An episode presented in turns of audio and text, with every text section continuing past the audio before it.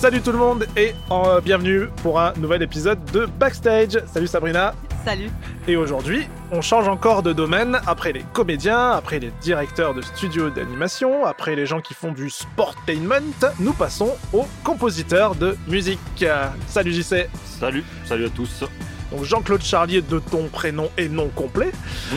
Euh, on va revenir un petit peu sur ton parcours, on va parler de tes goûts, euh, de ce que tu fais en ce moment également, euh, de tes envies, de l'avenir. euh, voilà. Est-ce que toi aussi tu es euh, comme euh, Eric, un vampire qui ne dort pas, qui est Ah. immortel tient une mission, non, ça, vampire.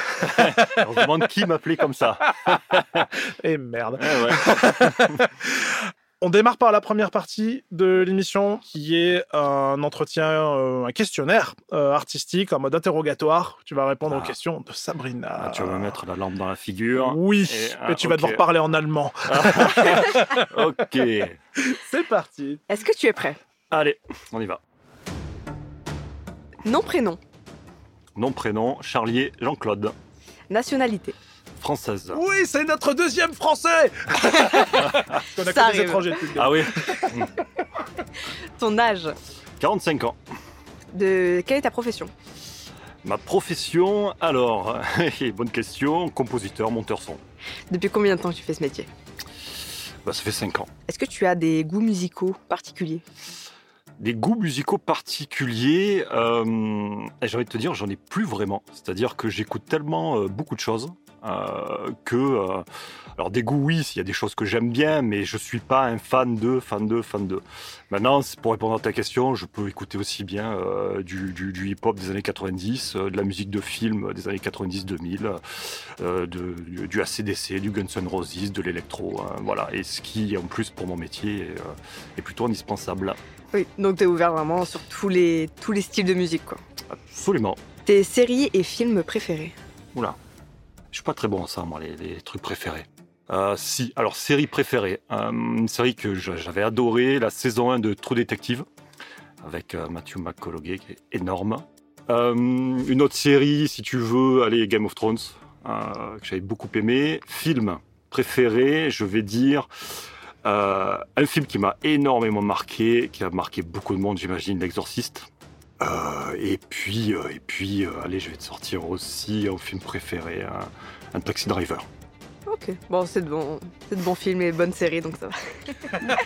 Merci. C'est validé. Elle me juge, ça va, je suis passé. C'est validé, Ouais, c'est c'est- validé. ça va, La c'est Ça bonne va, validé. humeur. on, on te valide, t'es pas trop nul. hein. Voilà. C'est bon. ouais, c'est pas- un peu vieux avec l'exorciste, mais bon. Ouais, Taxi Driver aussi, c'est vrai. Mais bon, on sort pas le martinet pour Là, elle l'instant. va te dire Ça va. j'étais pas né, je sais pas ce que c'est. Ouais. Non, quand même, je l'ai vu. Tard, mais je l'ai vu. Est-ce que tu es un fan de littérature? Pas, pas, plus, pas plus que ça. Sincèrement, je vais pas me la, la jouer. euh.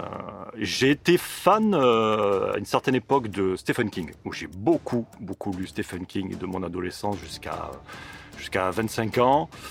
Euh, je lis pas beaucoup en ce moment et depuis quelques années aussi, euh, eu égard aussi au, au métier que je fais et au rythme qui va avec. Oui. Et ça te manque un peu quand même? Ça peut me manquer parfois, ouais, de de, de pas lire. euh, c'est vrai que des fois, je me dis tiens, je me mettrais bien, euh, je me voilà dans mon lit, euh, sous ma couette, avec un avec un, un bon livre. et j'ai plein de livres que j'ai commencé et qui sont je me suis arrêté à la moitié. Ton cours. J'en ai plein, comme ça. Un des derniers, c'est c'est une des biographies de Miles Davis, qui est super, super intéressante. J'en suis à la moitié. Et ça, je te dis, je me suis arrêté de- depuis six mois. Voilà, j'en ai, mais des comme ça, j'en ai plein. Voilà. Pour le moment, c'est intéressant. euh, C'est en attente de la suite. euh, C'est en attente et peut-être que, tu vois, là, je te parle et peut-être que dans, dans trois jours, euh, voilà, je vais le réouvrir, etc. Voilà. Est-ce que tu as un attrait pour la peinture ou une autre forme d'art? Euh, pas du tout. Peinture, euh, au risque de, de- passer pour un, pour un bof. Euh, J'ai pas forcément d'attrait pour la peinture, même si euh, ben voilà, je suis capable, lorsqu'on montre un tableau, euh, peut-être de flasher sur tel ou tel tableau. Euh, j'aime bien la peinture à huile, j'aime bien, c'est vrai, si, si on me montre des, des, peintures du, de, de, Monet, de Paul Cézanne, je, peux, je peux l'apprécier. Maintenant, je vais pas dire que je suis un fan ou c'est quelque chose qui m'intéresse plus que, plus que ça. Et après, en ce qui concerne l'art, alors c'est vachement vaste l'art, mais euh, bah, forcément, la, la, la musique, euh, forcément, je m'y suis intéressé, j'ai dû euh, m'y intéresser aussi. euh, voilà. Mais après, après, je suis très, pour l'instant, je suis, voilà, j'ai pas, je suis pas quelqu'un qui, je vais pas te parler de sculpture, je m'y connais pas, je vais pas te- voilà. Je reste plutôt dans mon, je suis assez focalisé, c'est vrai, c'est peut-être un tort, dans mon, dans mon domaine, hein, qui est, euh, qui est euh, la musique et qui est le cinéma aussi. Ici, si on parle Oui. d'art, évidemment qu'on va parler du cinéma. Oui, ça Et ça, c'est quelque chose euh. qui, euh, qui a pu me passionner, qui peut me passionner, effectivement. D'accord. Un acteur et un chanteur préféré Ou actrice Alors c'est pareil, c'est vrai que je suis pas, euh, je suis pas quelqu'un qui est des, qui est des comme ça, des, des, des gens préférés, des acteurs préférés, etc. Alors, mais il y a des acteurs qui forcément euh, peuvent me marquer.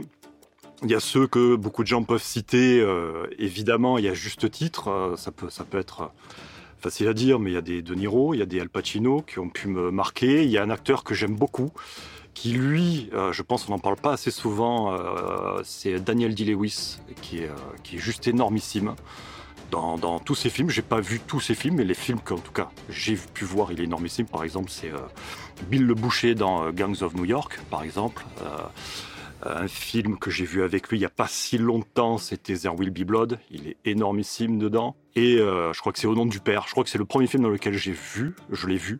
Et euh, qui est une histoire vraie d'ailleurs sur les, euh, si mes mon souvenir sûrement sur les quatre de Bradford. Peut-être que je me trompe. Les auditeurs euh, m'excuseront, mais en tout cas, je, les encourage à se renseigner sur ce film-là, qui est une histoire vraie qui s'est passée en Irlande ou en Angleterre. Ça fait très longtemps que je l'ai vu, mais en tout cas, c'est la première fois que j'avais vu cet acteur, Daniel Day-Lewis, et qui, pour moi, est un des meilleurs acteurs de sa génération.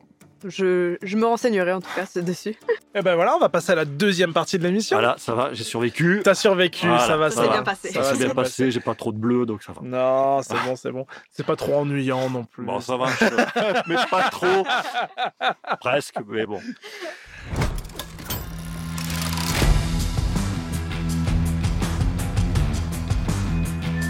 Sur cette deuxième partie, on va maintenant parler de ton actualité.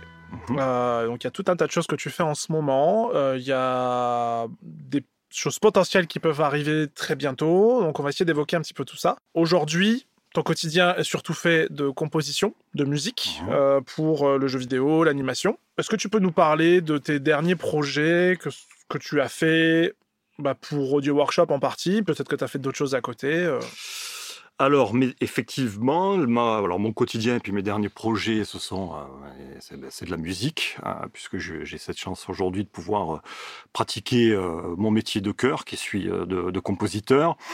Si je parle de mes derniers projets, évidemment, il y en a un qui, me vient tout de suite à l'esprit, c'est En Garde, donc jeu vidéo créé par les studios Fireplace, qui ont fait, appel à Audio Workshop et donc à moi pour la composition.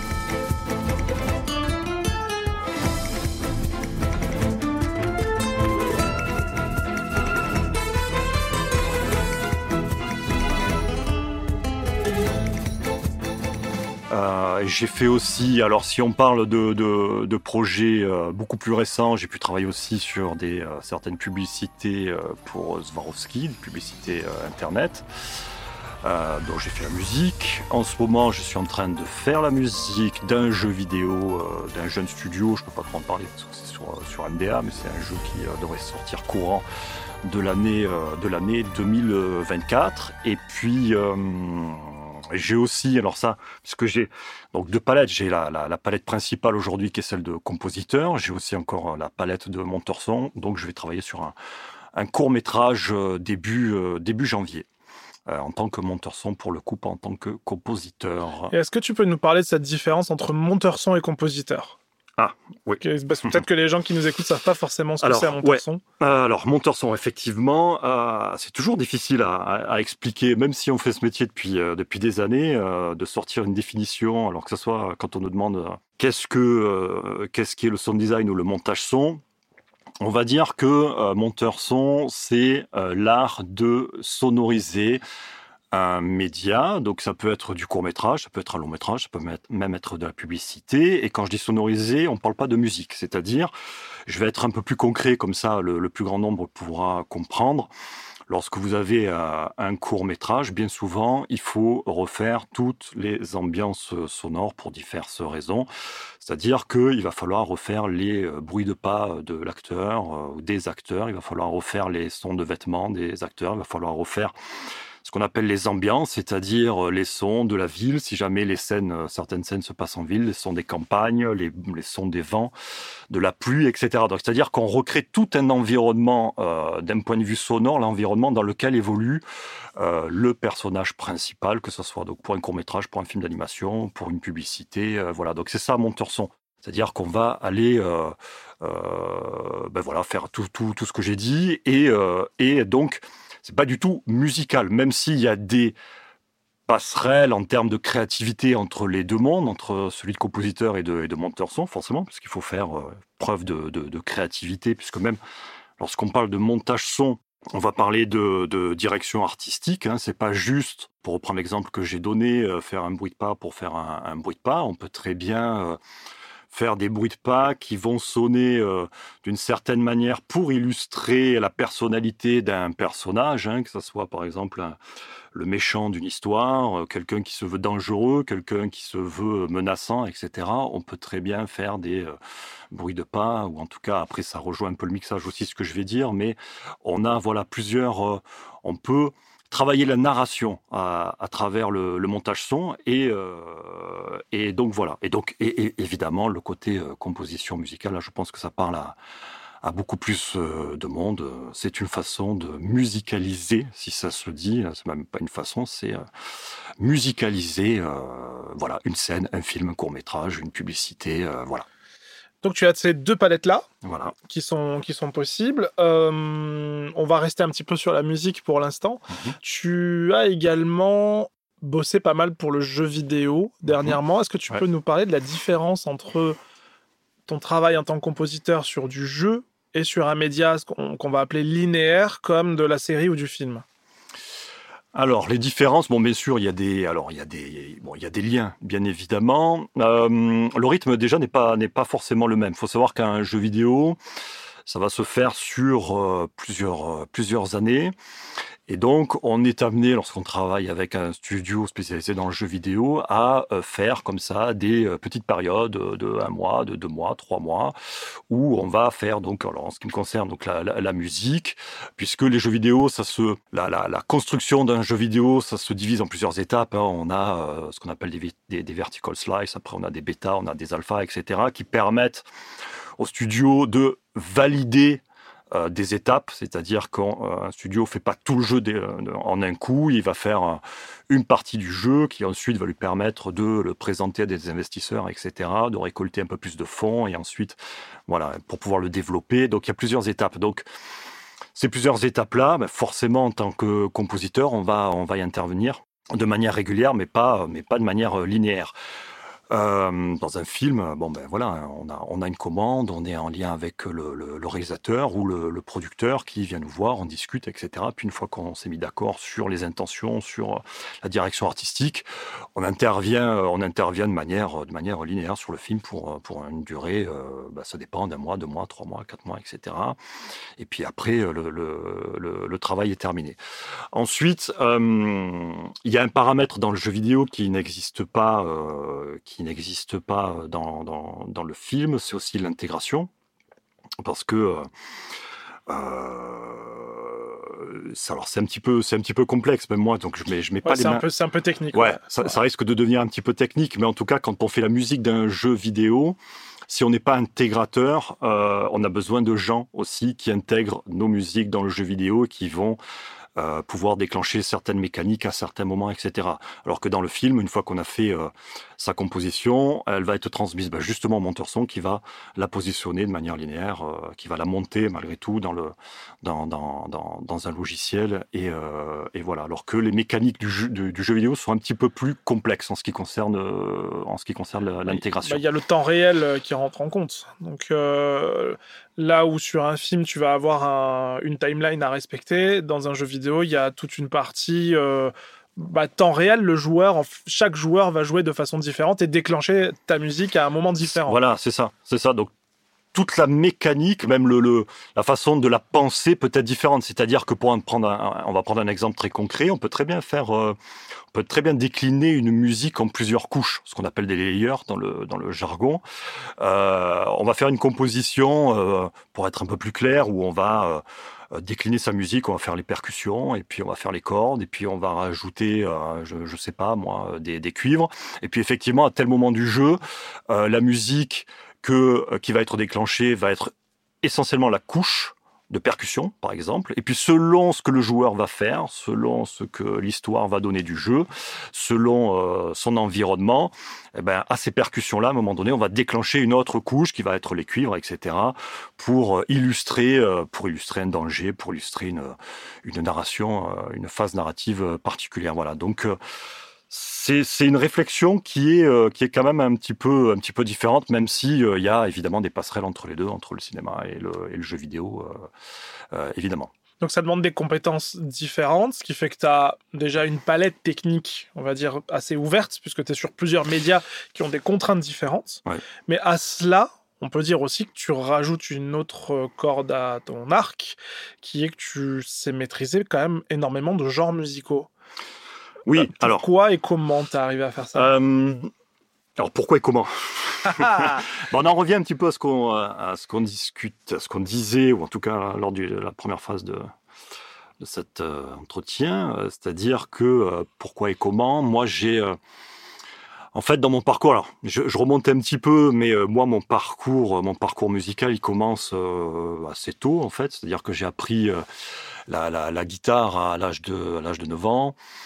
Et donc, euh, apprenant la guitare, euh, je me suis intéressé aussi à des styles musicaux qui vont avec euh, la guitare, et notamment, hein, puisqu'après je me suis mis à la guitare électrique, au rock, etc., au world rock, au blues surtout. J'étais vachement, quand j'étais adolescent, j'étais super fan de blues, de B.B. King, de Stevie Ray Vaughan, etc. Après de Jimi Hendrix, évidemment, voilà. Et en fait, alors, à mon adolescence et même un petit peu plus tard, vers, vers, vers, vers l'âge de 18-19 ans, alors, ce qu'il faut savoir, c'est que moi, je suis originaire de la région marseillaise. Et euh, milieu des années 90, fin 90, euh, le, rap marseillais euh, explose. Alors, il avait déjà sa tête d'affiche avec Ayam. Et à fin des années 90, il y a des groupes comme le Troisième œil et puis surtout la, FF qui, explose, qui, explose d'ailleurs sur tout le territoire et qui est évidemment ultra populaire dans la région marseillaise. Euh, moi et mes potes, ça nous hype euh, vachement. Donc je m'intéresse beaucoup au rap à ce moment-là. On commence à en faire. Alors je, moi je rappais pas, je faisais les, les, instrus, comme on dit. Et c'est de là que j'ai commencé à m'intéresser au sampling, etc., etc., et euh, à la musique de film, parce que pour faire mes instrus, j'avais des vinyles, enfin mes, parents, mes oncles, etc., avaient des vinyles de, de, entre autres, d'Ennio Morricone. Et, euh, et j'ai commencé à sampler euh, des bouts euh, d'Ennio Morricone pour voilà, faire nos, nos, nos parties de rap euh, dans, dans, dans, nos garages, etc. Et c'est comme ça que je me suis aussi intéressé à ce, ce genre de musique-là, euh, la musique de film et la musique un peu plus, euh, comment dire, pas la musique classique, mais la musique de film, voilà, la musique avec, avec un orchestre, la musique orchestrale. Euh, et donc ça, ça a complété. C'est pas que ça a complété, ça a quand même, ça a carrément bouleversé ma, vie en fait, parce que après ça, j'ai arrêté de vouloir sampler. Euh, je me suis dit, euh, plutôt que de sampler, j'aimerais bien créer, j'aimerais bien composer. Donc là, je me suis investi comme comme jamais dans la dans la bah, tout simplement euh, dans mon éducation musicale, puisque j'ai essayé de prendre des cours, mais c'était très compliqué à cette époque-là pour trouver des profs, pour trouver des, gens qui pouvaient m'aider. J'avais donc déjà une base, puisque j'avais fait de la guitare. Mais je me suis intéressé de très près à, l'harmonie, au contrepoint, à l'orchestration. Euh, j'ai pris tous les bouquins que je pouvais prendre, je les apprenais par cœur. Je faisais des, des exercices euh, chez moi, tout seul, etc., etc. Voilà. Et c'est là que je me suis énormément intéressé à la musique de film des, des années 90, que j'ai découvert des compositeurs comme John Williams, comme euh, James Horner, comme euh, Alan Silvestri, enfin des, des, des peut-être que ça ça parle pas beaucoup aux éditeurs, mais euh, c'est des, des, des, enfin John Williams, je pense je pense John pense Williams, que ça je pense que tout le monde connaît. Ouais, je, Alan je Silvestri, Retour vers le futur. Retour vers le futur, John, euh, James Horner, euh, ben, Titanic, euh, oui. Les Zorro, etc.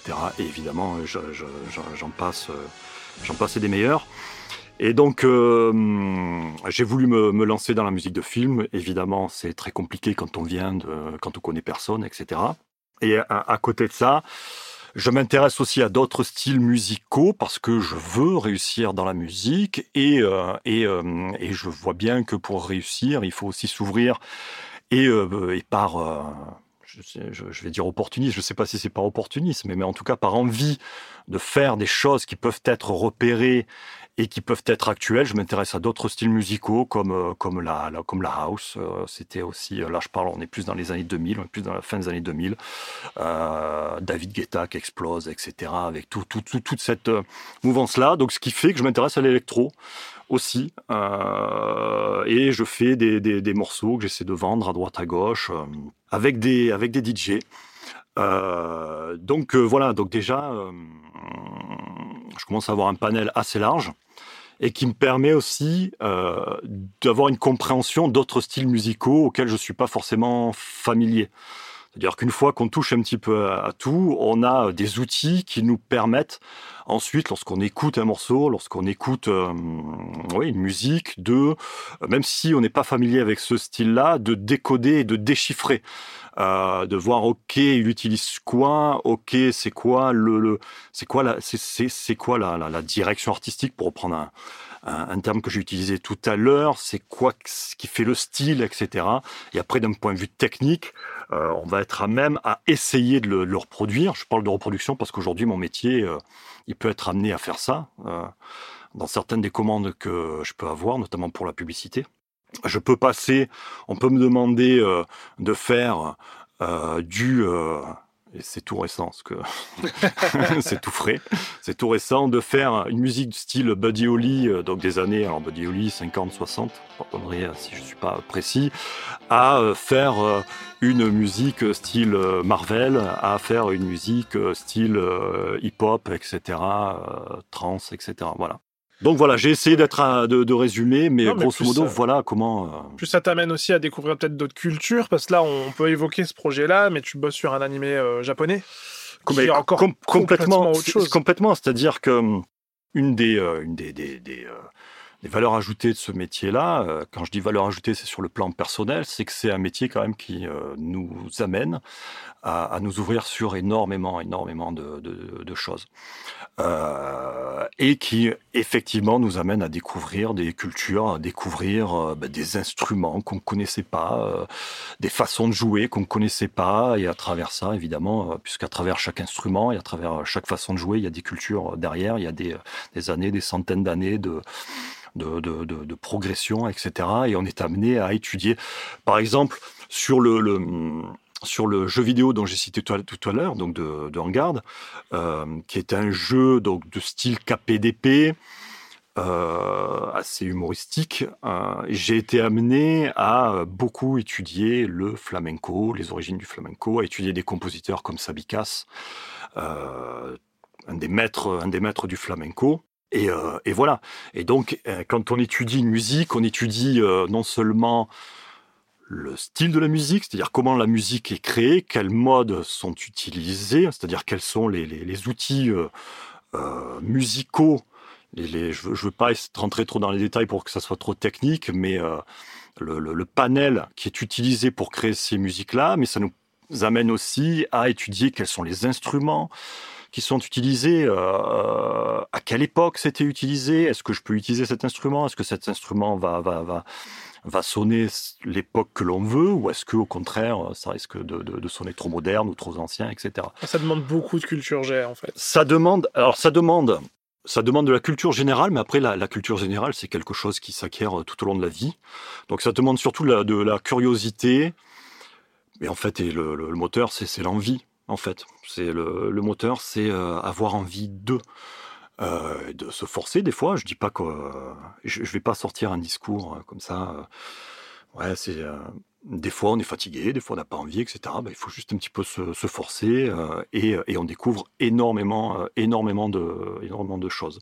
Et de toute façon, à partir du moment où où on veut faire correctement son métier, ben voilà, on, mm. on va aller jusqu'au bout des choses et jusqu'au bout de, de ce qui nous est demandé pour, pour satisfaire le, le client et les demandes. Quoi. Eh ben, on va passer à la troisième partie.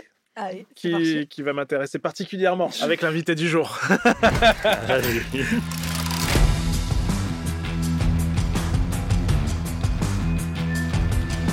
Alors, premièrement, d'où viens-tu? D'où je viens? Euh, bah Donc de la région marseillaise Miramas, une petite ville euh, qui est à, je sais pas, 60-70 km peut-être euh, de Marseille. Quelle étude tu as fait? Alors, ouais, j'aime bien ça. hein. Là, là, on, hein, on commence à rentrer dans le. Ok. Alors, quelle étude j'ai fait? Donc, j'ai fait, euh, j'ai une, une licence en langue étrangère appliquée. D'accord. Euh, et euh, dans- à travers cette, ces études-là, j'ai étudié bon, l'anglais et l'arabe en, en deuxième langue. Voilà. Ne me demandez pas de vous parler arabe et, anglais, je suis pareil, parce que je- j'ai tout oublié. Et voilà, anglais moins, parce que dans nos métiers, on est amené à travailler de manière internationale et la langue, c'est comme ça, c'est l'anglais. Oui. Voilà. Mais euh, évidemment, j'ai j'ai des bons souvenirs de, de tout ça. D'accord. Et après, du coup, la licence, c'était directement dans. Est-ce que tu as fait des études, du coup, dans un peu la, la musique, etc. Ou... Alors, euh, alors l'étude musicale, donc Mm. comme c'est, euh, donc je suis en grande partie autodidacte, même si, comme je l'ai dit, donc j'avais commencé la guitare là, j'avais Oui. un prof, etc., qui m'a donné les bases.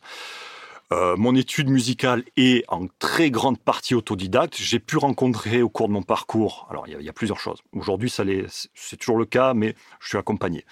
Euh, j'ai pu rencontrer au tout au long de ma vie euh, des gens avec qui j'ai pu prendre des cours de manière très ponctuelle, un peu de cours de piano comme ça, euh, un petit peu de cours de composition, qui malgré tout, même des cours d'analyse musicale, si euh, avec euh, Clément, voilà. Je, si jamais il écoute ce, podcast, on a on n'a pas fait ça très longtemps. C'était sur Marseille, euh, dans le 12e. Euh, et euh, vraiment quelqu'un de génial et qui m'a justement beaucoup beaucoup ouvert à la musique classique. Alors quand je dis la musique classi- classique, c'est au sens très très large évidemment, musique baroque, classique, romantique. et après du 19e siècle, 20e siècle, la musique un peu savante, si on peut dire, mais qui m'a voilà, ça a été une très très grande rencontre. Donc euh, et puis euh, et puis voilà, puis aujourd'hui euh, je suis, je prends des cours aussi d'orchestration avec Jean-Stéphane que je salue, voilà que j'embrasse aussi et qui peut m'aider aussi sur certains projets, qui peut voilà me superviser euh, sur l'orchestration et sur euh, sur l'arrangement et euh, voilà, je sais pas si on en parlera de. bah, moi, j'aimerais bien qu'on rebondisse sur Jean-Stéphane, ouais, tout à Ouais. fait. Si tu peux nous expliquer un peu qui est ce monsieur. Euh, Jean-Stéphane, alors monsieur très très très bah, très très sympa, très gentil, vraiment. Et je dis ça parce que c'est à mettre en rapport avec son expérience qui est énorme. Euh, quelquefois, voilà, ce sont euh, les gens qui ont le plus d'expérience et, euh, et qui ont vu le plus de choses, qui sont les plus les plus accessibles et les, plus gentils et les plus à même de transmettre euh, leur savoir. Donc euh, donc euh, Jean-Stéphane, c'était un orchestrateur. Alors je ne connais pas sa biographie par cœur, mais pour en dire deux mots, c'est euh, un orchestrateur qui a travaillé sur, qui a travaillé à Hollywood, qui a travaillé sur de, très grands films, qui a fait du Fast and Furious, qui a travaillé aussi dans le jeu vidéo, qui a, euh, je sais, qui là récemment a bossé sur Miraculous. oui, qui a bossé sur Mira- Astérix. etc. évidemment, sur je les sais licences Star Wars. qui a aidé aussi Astier sur Camelot, enfin voilà, et Par qui, euh, enfin, il, faudrait aller sur euh, sur euh, IMDb, vous allez voir son CV, il est euh, il est long comme euh, voilà, comme le bras, et euh, c'est surtout quelqu'un de- d'extrêmement compétent et de vraiment très très bon. J'ai découvert qu'il avait bossé sur le Burger Quiz. Ah oui. Alors Ah oui, ça, bah, ça, tu- alors tu ça, me- légende, voilà. légende. Voilà, ouais, voilà. Voilà, il a tout fait, Jean-Stéphane. Il a tout fait. Mais euh, voilà, et qui, et qui me, qui m'aide, euh, mais qui, qui me, qui, qui m'aide énormément en ce qui concerne la, la, la, la compréhension, en tout cas euh, le- le- l'orchestration, euh, voilà. C'est un peu une sorte de prof, mentor? Ouais, c'est un peu. C'est un peu les deux. C'est euh, un, prof, oui, euh, et c'est aussi euh, oui un mentor. C'est quelqu'un que j'ai cherché pendant longtemps, pendant très longtemps, puisque comme je disais tout à l'heure, euh, quand j'ai voulu euh, euh, me, me former à la musique euh, de manière euh, de manière générale, à la musique euh, orchestrale, donc je cherchais des cours, euh, des cours de composition, mais aussi, et surtout l'orchestration. L'orchestration, c'est quelque chose qui m'a euh, interpellé, mais à- très très tôt, euh, enfin très tôt. Tout est relatif, mais quand je me suis intéressé à la musique de film, donc surtout la musique de film années 90. Euh, j'étais, euh, j'étais passionné par certaines sonorités, j'étais passionné par les, cordes, euh, mais pas que, évidemment. j'écoutais, il y, a des, y, a des albums comme ça que j'écoutais en boucle. Je me rappelle la, la BO de Independence Day, donc de 96 composé par David Arnold, si je dis pas de bêtises. Enfin, je, la trouvais vraiment belle. Enfin, il y a des, sonorités, etc. Et pas que, évidemment, tout ce qui est John Williams. Enfin, je pourrais vous en citer. Voilà, on n'a pas fini.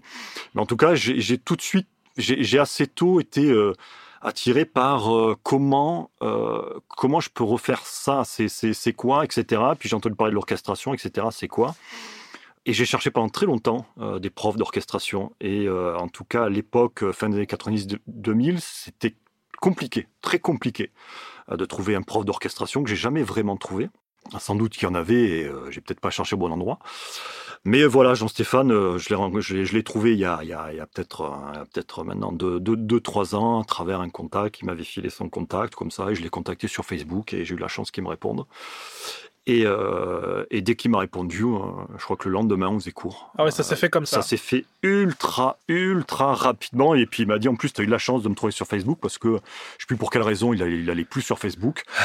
J'ai envoyé un message, il m'a répondu tout de suite, on s'est appelé, on, on s'est parlé un petit peu euh, de, de, de ce qu'on aime, etc., etc. Et puis euh, ça s'est fait euh, super, super naturellement. Et, et, puis voilà, et puis effectivement, au-delà des, des cours d'orchestration, je peux être amené à le, à le consulter.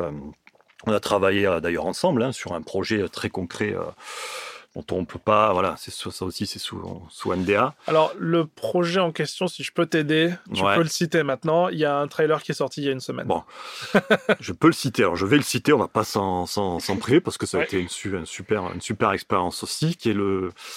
Ce sont des clients qui sont venus vers nous pour que l'on refasse euh, le générique original donc de euh, Goldorak.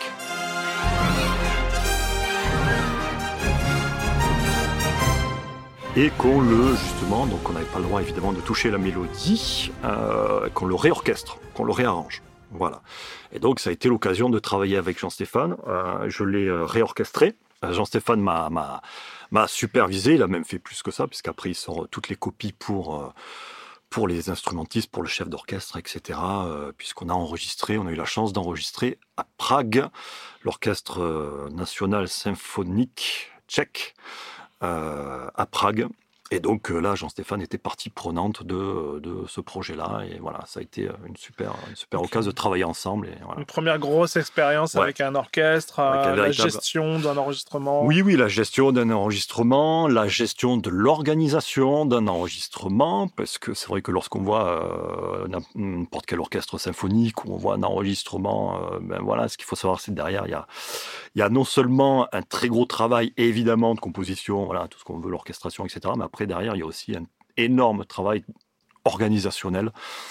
Euh, puisque bah, c'est des orchestres de 50 personnes, etc. Il faut, il faut, euh, il faut réserver, il faut réserver à l'avance, il faut trouver, hein, il faut ça, se, mettre d'accord sur le nombre d'instrumentistes euh, qu'on veut. Euh, on veut combien de cuivre, on veut combien de cordes, on veut combien de bois, etc. Est-ce que c'est disponible? Si c'est pas disponible, il faut trouver des stratagèmes, etc. Voilà. Je vais pas rentrer dans le détail, mais ça a été euh, extrêmement formateur et super intéressant. Et puis l'écriture également des partitions, ça c'est quelque chose que moi j'ai découvert à ce moment-là. Mmh l'écriture se fait aussi en fonction des, des corps qui vont jouer, enfin des, différents types d'instruments, pardon, qui vont jouer. Ouais, c'est ça. L'écriture peut, l'orchestration peut changer. C'est-à-dire que la mélodie, évidemment, ne changera pas.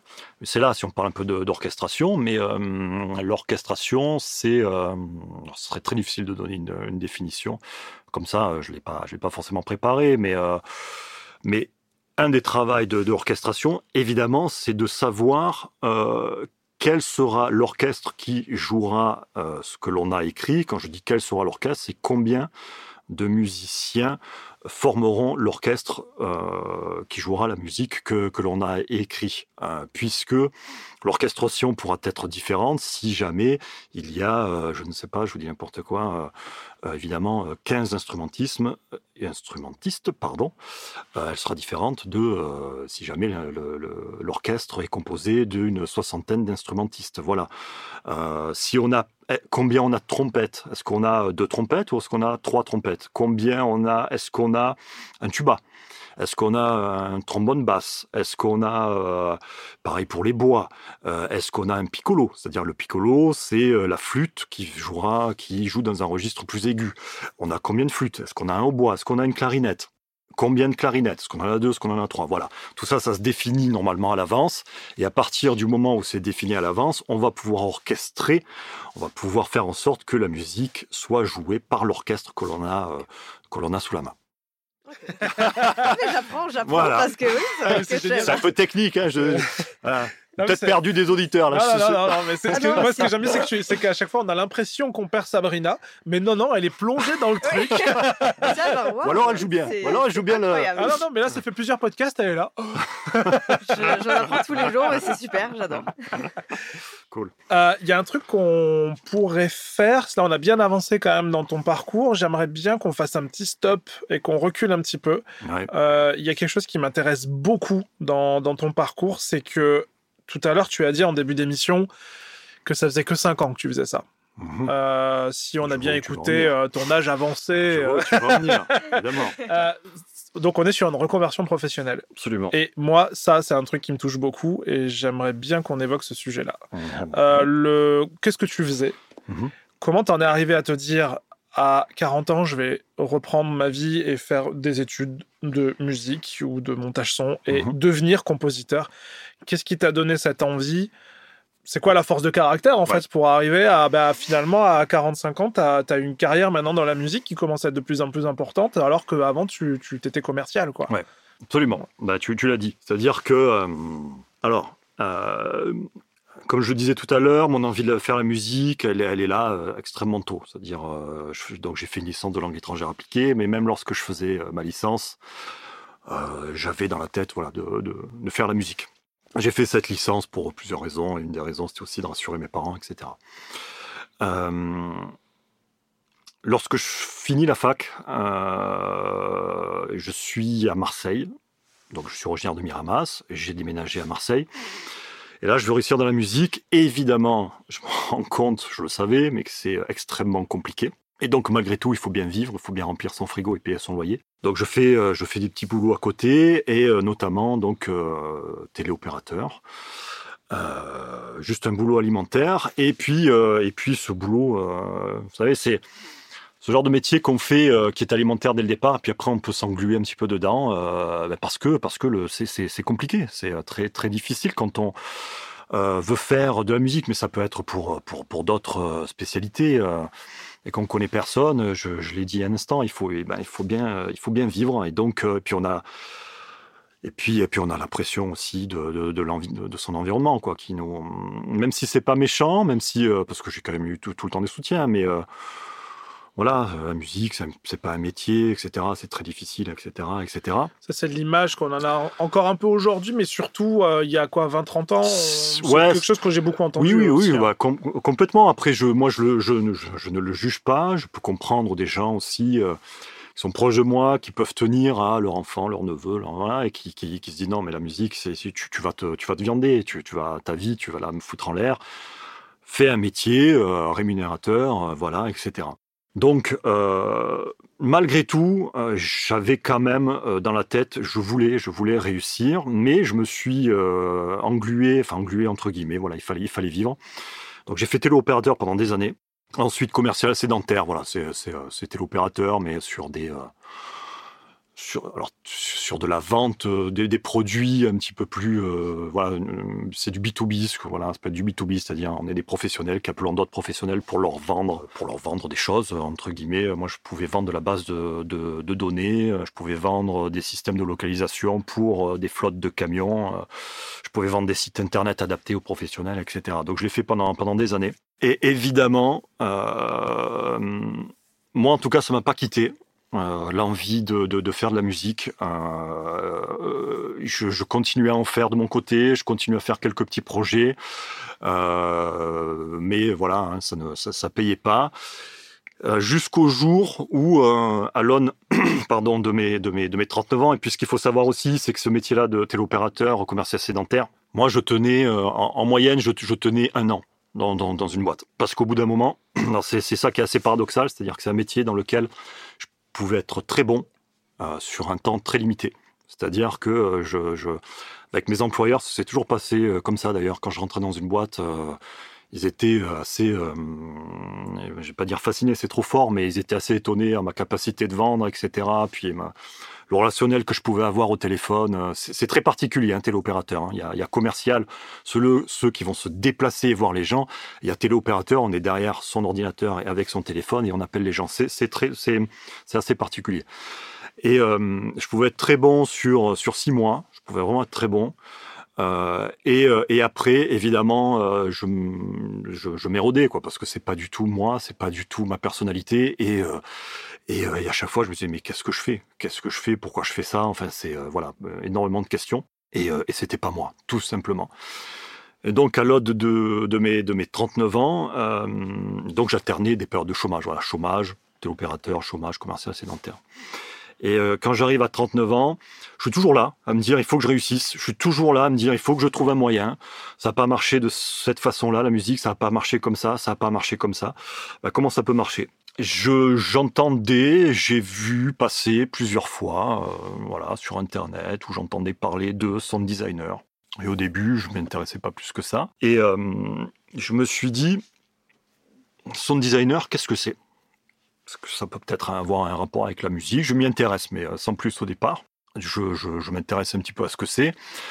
Et là, je me dis, sound designer, ce qui peut être intéressant, c'est que, entre guillemets, c'est un vrai métier. Voilà, je mets des, gros guillemets, évidemment. C'est-à-dire qu'il y a des offres d'emploi, on peut rentrer dans une boîte, on peut rentrer dans un studio.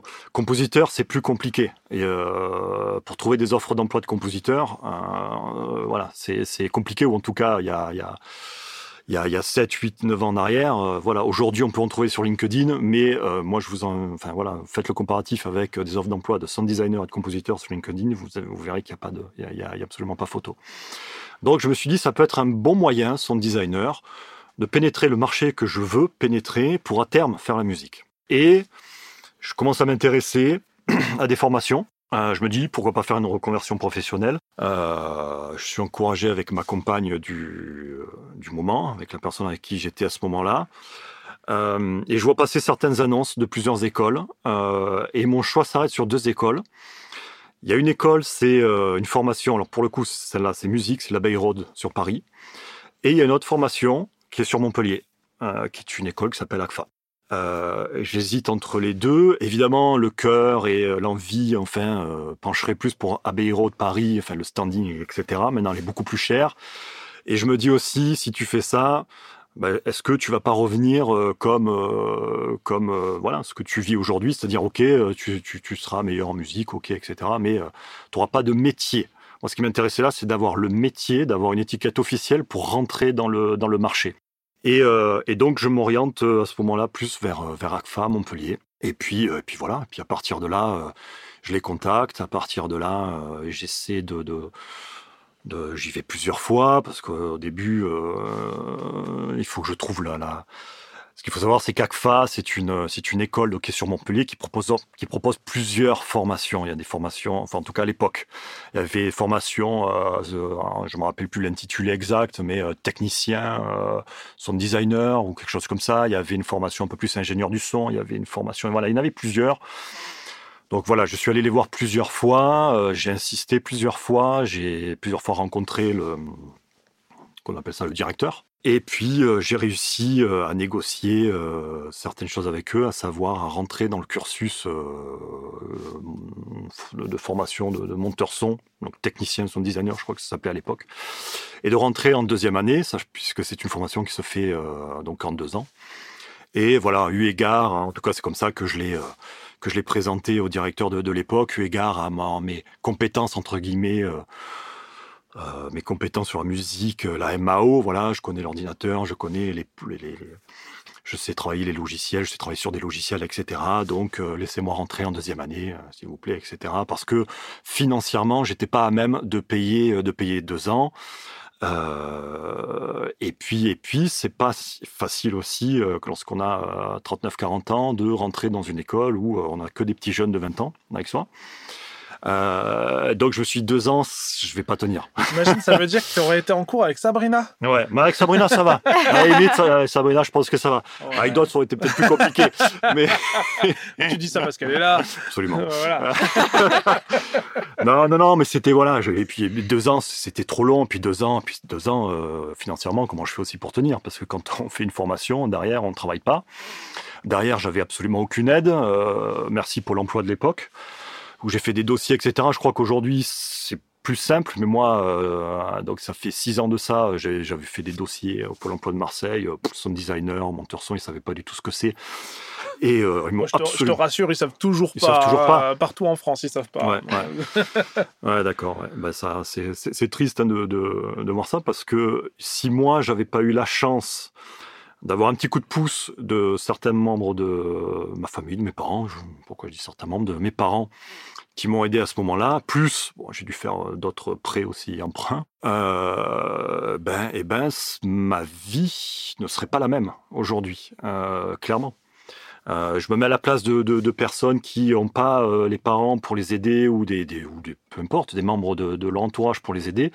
Ben, ces gens-là, euh, aussi motivés qu'ils peuvent l'être, ben, restent voilà, tu, restes dans la vie qui la tienne sans pouvoir sans pouvoir faire ce que tu veux faire puisque après, enfin voilà, ceux qui sont censés t'aider ne, ne t'aident pas. Donc voilà, merci Pôle Emploi. Voilà, le message est passé Euh, et, et voilà. Tu, tu me laisses stresser là, t'as vu Voilà, c'est ça. blague. Je te regarde depuis tout à l'heure, alors je, juste je, décris Ouais, la non, scène. mais ça hein. c'était là c'était bon. Là, on, par- on parle de, de problèmes financiers, de, de, for- de financement de formation, et Sabrina, elle tape du pied comme ça. Voilà, c'était la. Les cauchemars qui ressortent Ouais, là. hein, tu peux Ouais. faire part de ton expérience. Hein. Non, ça va aller, merci. Je vais pleurer en plein milieu du podcast. Oh bah, ça peut être drôle. coin Comme ça. Ah bah attends. Ouais, Samedi non. du podcast. Mais Voilà, enfin voilà, tout ça pour dire que oui, le mot qui est, qui est, qui est très employé, qui est très à la mode aujourd'hui, mais qui peut être vrai, c'est la résilience. Et euh, effectivement, il en faut le- dans la vie de manière générale, mais en tout cas, moi, il m'en a fallu. euh, Ouais, là, c'est quand même Euh, ce euh, gros changement, faut le Ah faire. bah, tu quoi. changes tout. Hein. Tu es sur Marseille, tu es, téléopérateur depuis des années, commercial sédentaire depuis des années. tu déménages complètement. tu t'habites à, à ce moment-là, 176 km, si je dis pas de bêtises.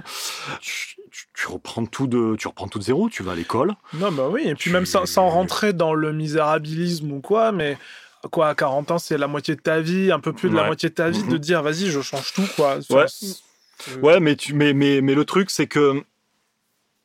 C'est que je, je crois que je me. Je, je, pense que je me suis jamais dit ça.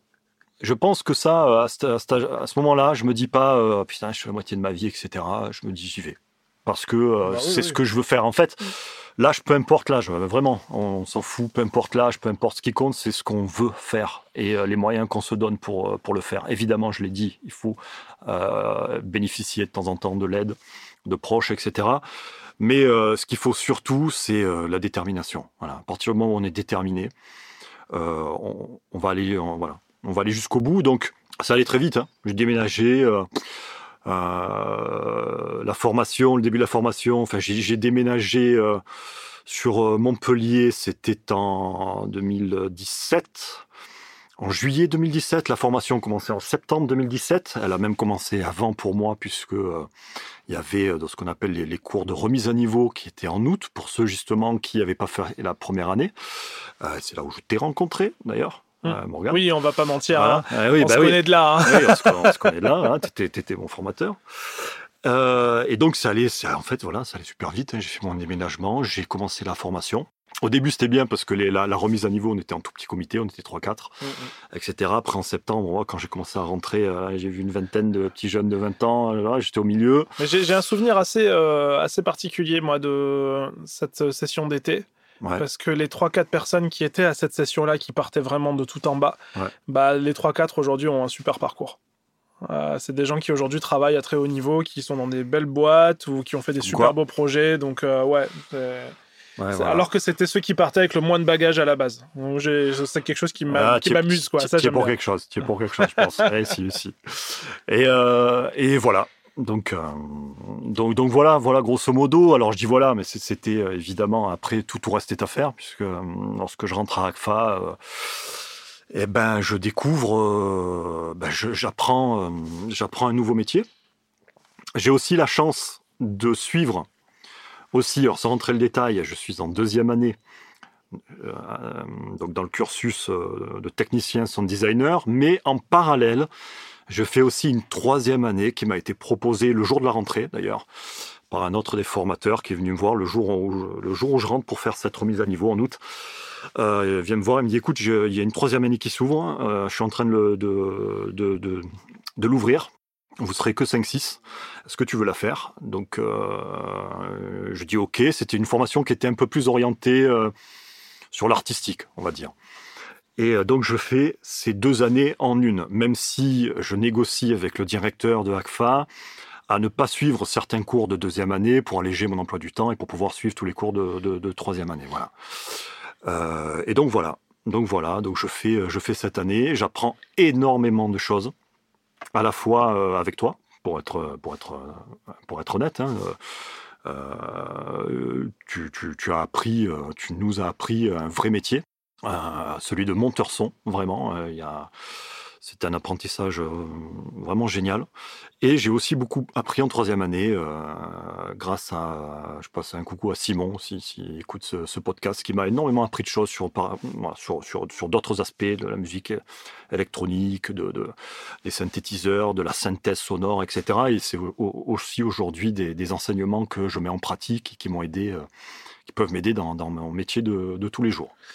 Donc on, on passe de, euh, de, de, de, de- de commercial à euh, Goldorak ou Ghost Recon Ouais. en, en 5 ans.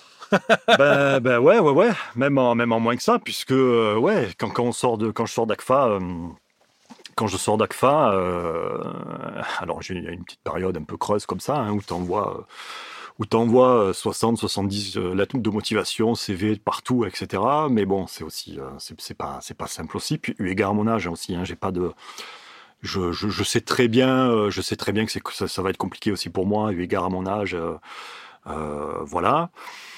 Et, et puis malgré tout, nous on continue à se un petit peu à se, suivre. On va on va manger de temps en temps ensemble. voilà, on continue un peu à prendre des nouvelles. Et puis euh, toi en parallèle, tu, tu, tu crées euh, tu crées ta boîte. Et euh, et puis euh, et puis voilà. Et puis euh, et puis à un moment donné, euh, je reçois un coup de téléphone. Allô, euh, écoute. On est un peu dans je le suis un peu caca. dans le caca. Est-ce que qu'est-ce que tu voilà tu Alors, peux pour, la, pour ou- la petite anecdote, on- je bossais à, à Ubisoft euh, sur Ghost Recon et on a eu un petit problème euh, sur les cinématiques du jeu. À, trois mois de la sortie du jeu, on a tout qui a disparu. Euh, la seule chose qui nous restait, c'était les vidéos sur un serveur et on pouvait que se référer à ce qu'on entendait pour tout recréer. Et j'ai dit à JC, alors je suis un peu embêté, moi je dois intégrer plein de trucs, j'ai plein de problèmes techniques à gérer sur place à Ubi. Est-ce que tu pourrais euh, me refaire toutes mes ciné à l'oreille, s'il te plaît Voilà, et on a commencé comme ça. Ce qui est très rigolo, la, la finalité de l'histoire n'est pas si vieille que ça. On a donc j'avais ma, ma chef de l'époque que je salue, Émilie, euh, qui est venue nous voir au studio il y a un mois, un mois et demi à peu près, et on lui a avoué ça. ça l'a fait, ça l'a fait beaucoup rigoler. Ouais, oui, elle m'a vu. mais, ah, Ouais, D'accord. voilà, c'était, mais c'était marrant. Quoi. Mais euh, ouais, ouais. Mais on s'en est sorti. Bon, on s'en- on, on s'en est sorti, on s'en est bien sorti, et puis à partir de là, euh, bon, c'est plus vraiment quitté. C'est à partir de là que j'ai suivi euh, l'aventure du workshop et euh, qui a été effectivement euh, très pleine, euh, très pleine euh, pendant cinq ans là. On s'est pas quasiment pas arrêté en Ouais, fait ouais, depuis ce moment-là quoi. Ouais, Ouais, tout à fait. Voilà. C'est vraiment une découverte d'un d'un domaine que je connaissais pas du tout, quoi. Enfin, vraiment, on... enfin, pour moi, vraiment, tout ça, vraiment, tout audio workshop, c'était, je le voyais, je savais qu'il y avait un travail, mais jamais de ma vie, je me serais dit qu'il y en avait autant. Et aussi, il y avait autant de, de capacités à avoir. C'est complet, quoi. On l'entend, on sait que c'est beau, on sait que c'est génial ce que, ce que les personnes font, mais euh, pas la charge de travail qu'il y a derrière, quoi. Et ça, Ah, ça, ça, c'est les- super, ça. C'est C'est un peu les ficelles de. Eh oui, eh oui. les métiers de l'ombre. Alors, je sais c'est- pas si on en c'est- parle, c'est- mais effectivement, ça pourrait faire le sujet d'une émission à part entière. Oui, Le- l'envers du l'envers du décor. Non, mais après, Oui. on, on s'éclate. Il y a, y a pas de y a pas de souci là-dessus. Euh, C'est bah, de fait, c'est un métier moi que j'ai que- de fait que j'ai choisi, qu'on a tous choisi. et qu'on assume tous. Après, évidemment que derrière, il y, a, il, y a, cet envers du décor qui est fait de énormément de travail, qui est fait de énormément de, je, le réutilise ce mot, mais de, résilience, de, de, beaucoup de choses, de, remise en question surtout.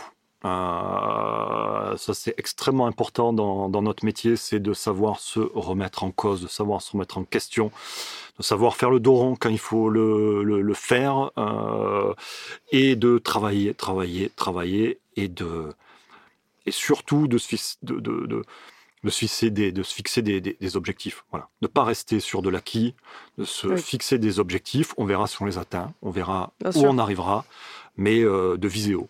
Viser toujours pour euh, se développer, pour apprendre de nouvelles choses, pour. Euh, oui, bah, toujours, puis même personnellement, quoi. C'est. Oui, ouais, oui, oui, ça, aide aussi. Hein, oui, il y a aussi un travail personnel, un développement personnel, pour reprendre aussi un mot qui est, à la mode, évidemment, hein, puisque lorsqu'on se force à se remettre en cause, alors des fois, on se force pas, on est remis en cause de fait hein, par, le, par le métier. C'est aussi un, on est prestataire, donc on est en relation avec des clients, on est en relation avec des clients qui ont des demandes, qui ont des attentes, euh, et des attentes qui, euh, qui doivent être euh, euh, délivrées, en tout cas des demandes qui doivent être remplies à telle date, etc. Donc on a des deadlines, on a voilà, il y a, y a tout cette il y a tout cette, cet envers-là qui, est, euh, qui fait le métier. C'est-à-dire que notre métier, c'est pas juste être derrière un ordinateur et euh, faire du montage pour les monteurs son ou prendre son piano ou faire enregistrer un orchestre pour le, pour le plaisir. Derrière, il y a, euh, y a l'étiquette, entre guillemets, de chef de projet.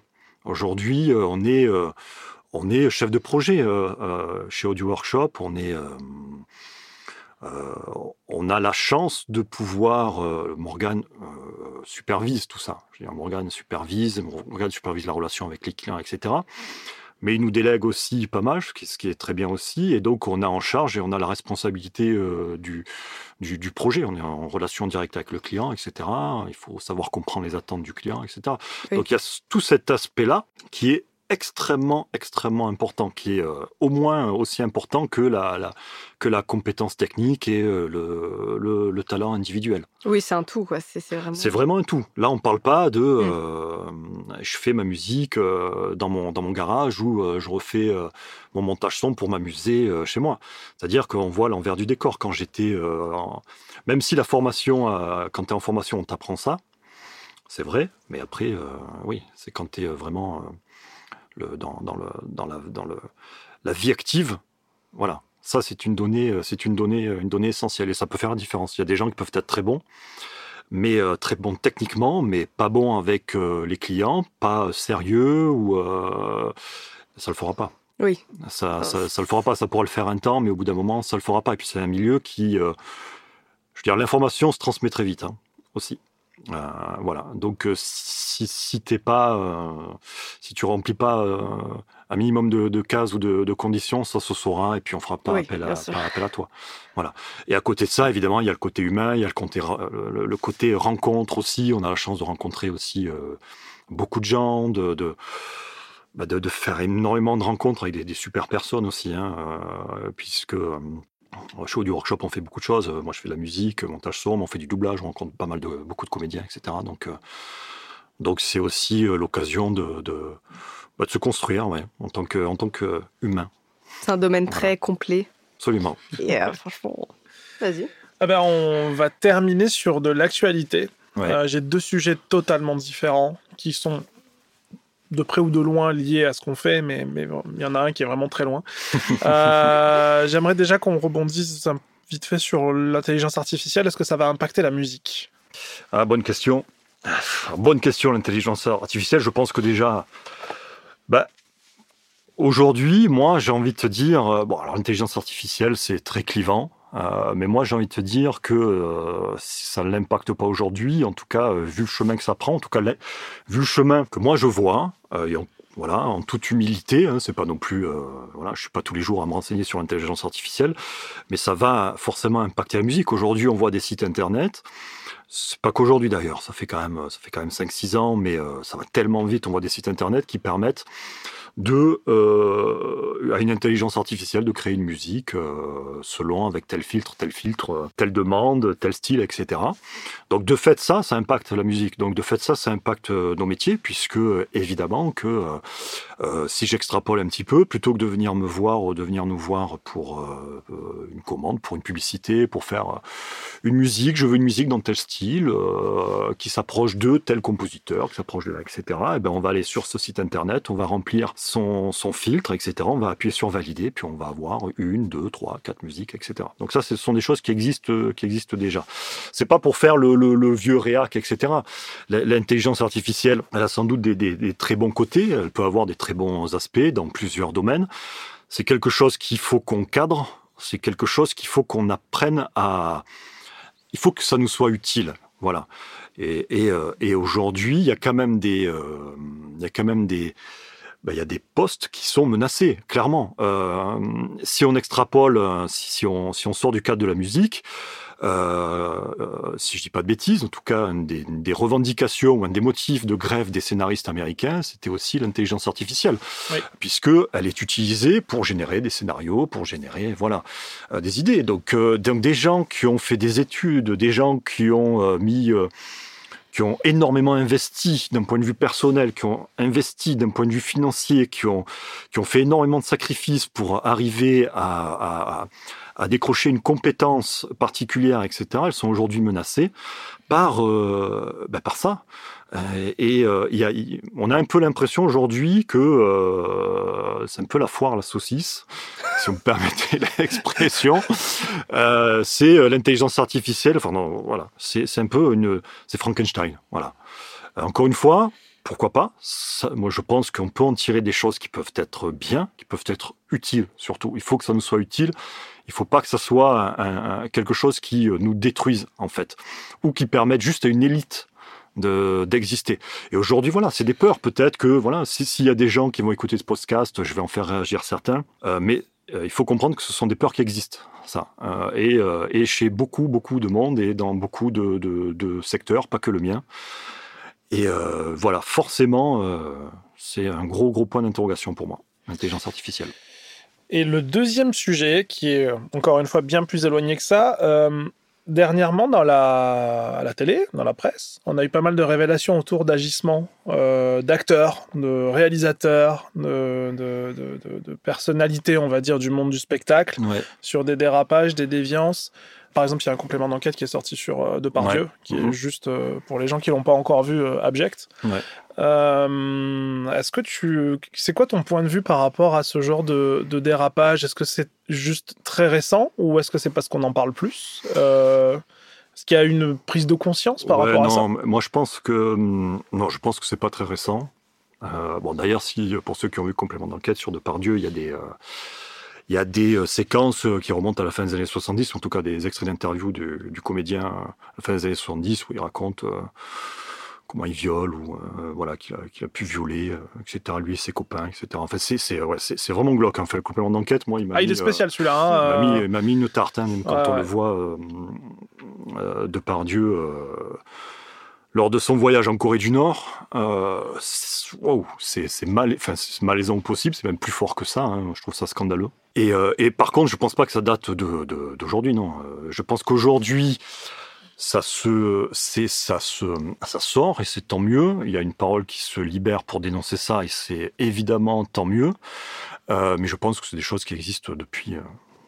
Depuis, depuis, depuis très longtemps. Et tu, tu fais partie des gens qui veulent dissocier l'homme de l'artiste? Non, mais enfin.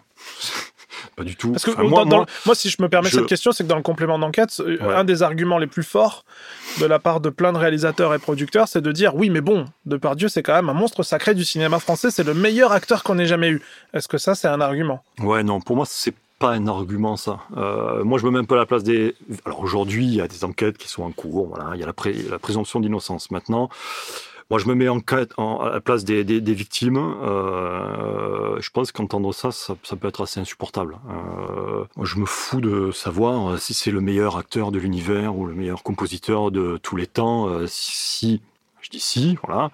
En tout cas, moi, ce que j'ai vu euh, de Paris au complément d'enquête, c'est, enfin, moi, ça m'a mis une tarte. Mais en tout cas, euh, n'importe qui euh, se comporte de manière abjecte et euh, criminelle, euh, c'est terminé. Voilà, il n'y a pas de dissociation à, à faire parce que dans ce cas-là, si on va par là, dans ce cas-là, si on va par là, si on souhaite dissocier l'artiste de l'homme, à quel moment on fait cette dissociation? C'est-à-dire que si jamais, je, je prends un exemple, si jamais on se rend compte que euh, le plus grand acteur de tous les temps ou le, le plus grand chanteur de tous les temps, etc., c'est un criminel, c'est un quelqu'un qui a tué des gens, torturé des gens, qu'est-ce qu'on fait? Ouais, ouais. c'est qu'on le met où le curseur en fait? On le place où le, le- le curseur? Là, on parle de choses qui sont graves. Voilà. On parle pas de quelqu'un qui, euh, après un dîner arrosé, a dit une parole comme ça, qui a pu euh, et encore, hein, voilà. Mais on parle de quelque chose qui sont beaucoup plus graves. Et encore une fois, dans le cadre de Pardieu, il y a trois ou quatre plaintes, je crois. Et j'ai encore entendu ce matin à la radio qu'il y avait une plainte qui a été déposée en Espagne. Bon, voilà. Donc euh, non, moi je je, je dissocie pas. euh, voilà. Voilà. eh ben parfait. Sabrina, des choses à rajouter? Non, pour moi, je pense qu'il n'y a rien à rajouter. hein. Moi, on a fait Voilà. le tour. L'IA, je suis d'accord. Et, euh, et voilà. Et l'affaire de Pardieu. Alors, t'as pas envie demandé de ton avis. euh. Ça, ben, moi, je me la demande. voilà. impose-toi, t'as raison. T'as absolument raison. Voilà. C'était pas très LGBT, euh, woke et tout ça. Ah, non, non, là, euh, non. Ça sera le prochain euh, sujet d'actualité. Ah, euh. Euh, ben, merci beaucoup pour cette Bah, émission. Merci à vous, C'était Merci. super chouette. c'était cool. Euh, on se retrouve très bientôt pour un nouveau podcast. En attendant, Jean-Claude, bon courage pour tes prochaines compos. Je sais que ton planning est très plein. Ah, il est pas mal là. Il est pas mal. Et- mais on se plaint pas. Vu, vu euh, le- la conjoncture euh, Ouais, qu'on a ouais, connue. Et euh, et petit message aussi à tous ceux qui ont, bah, qui ont connu cette conjoncture-là. euh, ça a été pas facile pour le monde du jeu vidéo et de l'audiovisuel. On espère que 2024, ça repart fort. Voilà. Et en tout cas, pour nous, ça, ça a l'air de. Ça, ça peut le faire. d'un point de vue un peu plus, euh, on va dire, personnel pour toi, on va aussi croiser les doigts, puisqu'au mois de mars, il y a pas mal de cérémonies euh, de remise de prix, euh, surtout dans le monde du jeu vidéo, et il y a des projets sur lesquels tu as travaillé qui sont apparemment dans les projets nominés, donc on, on espère Euh. que ça le fera, quoi. Touche du bois. Bon, bah, on se retrouve bientôt Ça marche, pas de souci. Salut